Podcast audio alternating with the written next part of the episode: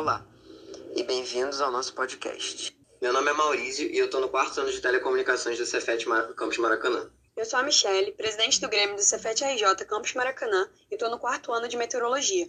Oi, gente, meu nome é Maria, eu estou no quarto ano de Meteorologia também do Cefet Maracanã.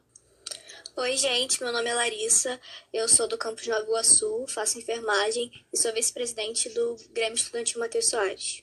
Oi, gente, meu nome é Vitor Hugo, eu sou do quarto ano de Telecomunicações do campus Maracanã. É, esse podcast foi criado numa iniciativa do Grêmio em junção com alguns alunos, é, para que a gente possa informar da melhor maneira possível a comunidade do Cefet sobre tudo que está acontecendo na nossa escola. Então, para quem não sabe, no dia 18 de maio foi publicado um comunicado da Direção-Geral para a Tempore que afirmava que o mandato dos diretores de camp não era mais legítimo e, por conta disso, possíveis modificações poderiam acontecer. No dia seguinte, agora ex-diretora Luane, do Campus Nova Iguaçu, foi exonerada. A gente vai começar a ter uma breve discussão aqui para tentar informar Eu da melhor maneira. Então, quem quer a palavra? Então, só para dar um informe assim, primeiramente, é importante lembrar que no dia 28 de maio se completaram três meses que o MEC iniciou a sua intervenção no Cefet RJ. E já estamos no nosso segundo diretor-geral pro tempore. O primeiro foi Maurício Aire e o segundo, seu, seu vice-diretor, Marcelo Nogueira.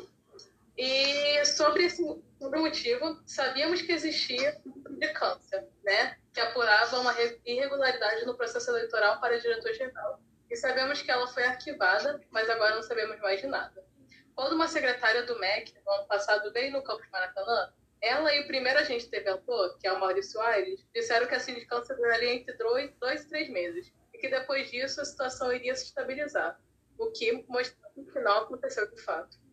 Então, para quem não sabe, a sindicância administrativa é um procedimento que tem o objetivo de apurar alguma irregularidade praticada no serviço público e pode resultar na aplicação de uma penalidade, de uma advertência ou até mesmo uma suspensão que pode durar até 30 dias.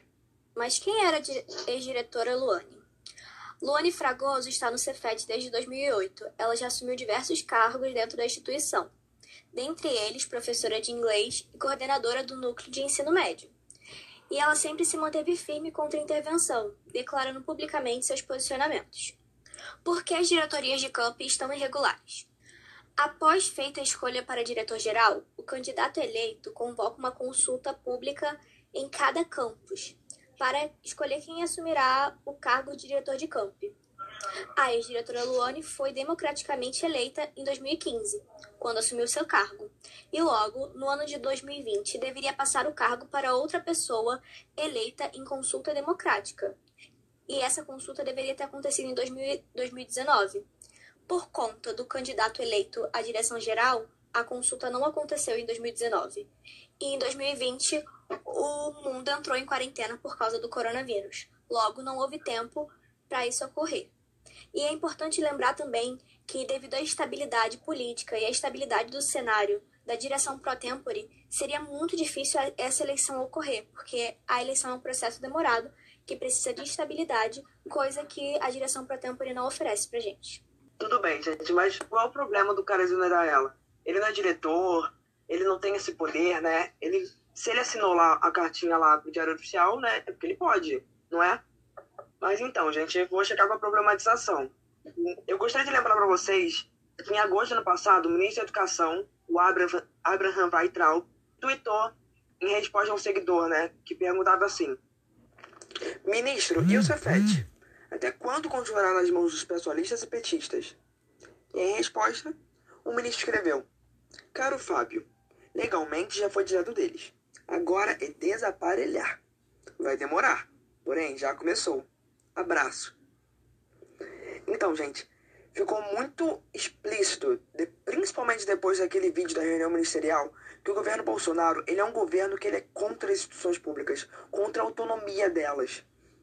E assim, esse tweet do ano passado, ele foi um ataque direto à nossa instituição, direto ao CEPED RJ. E a gente não pode assistir um diretor interventor trocar cargos como ele está fazendo e a gente ficar quieto.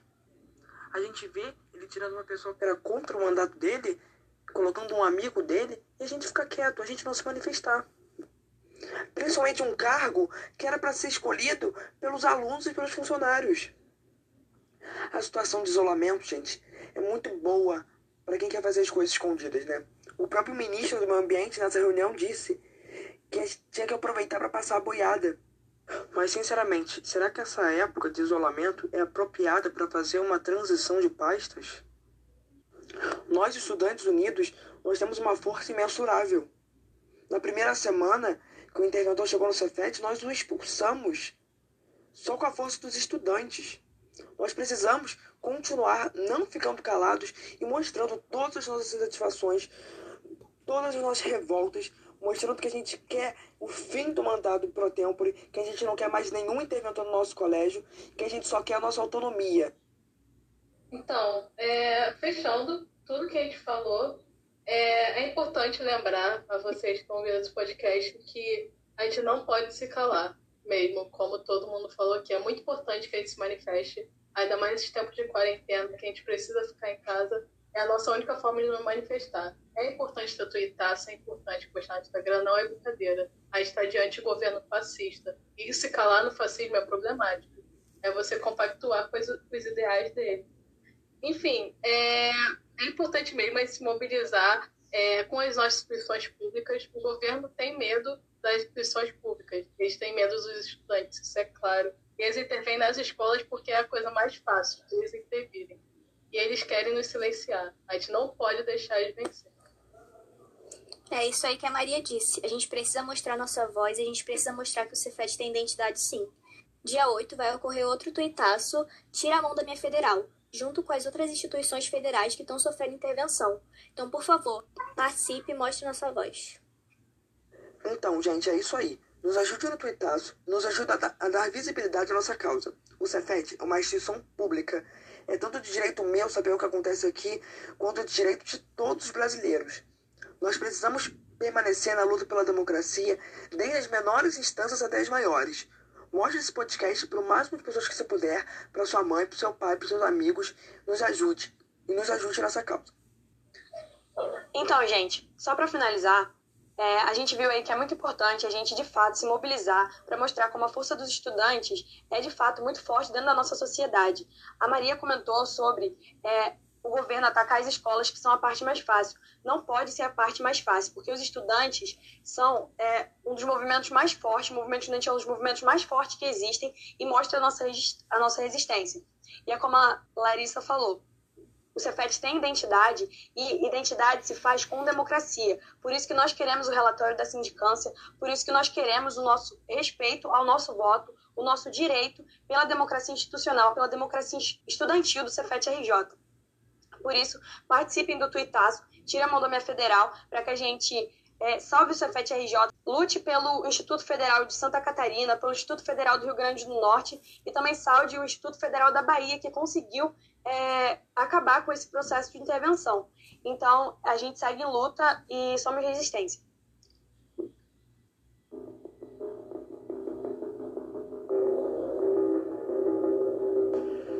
Então é isso, gente. Muito obrigado por terem ouvido. É, é, muito importante que vocês se mantenham informados e mantenham ativos nesse período. Qualquer dúvida que possa surgir, vocês mandam pro Grêmio que isso vai ser respondido posteriormente. Então a gente agradece muito por vocês estarem aqui com a gente. É, tenham uma ótima semana, lavem as mãos e até o próximo episódio.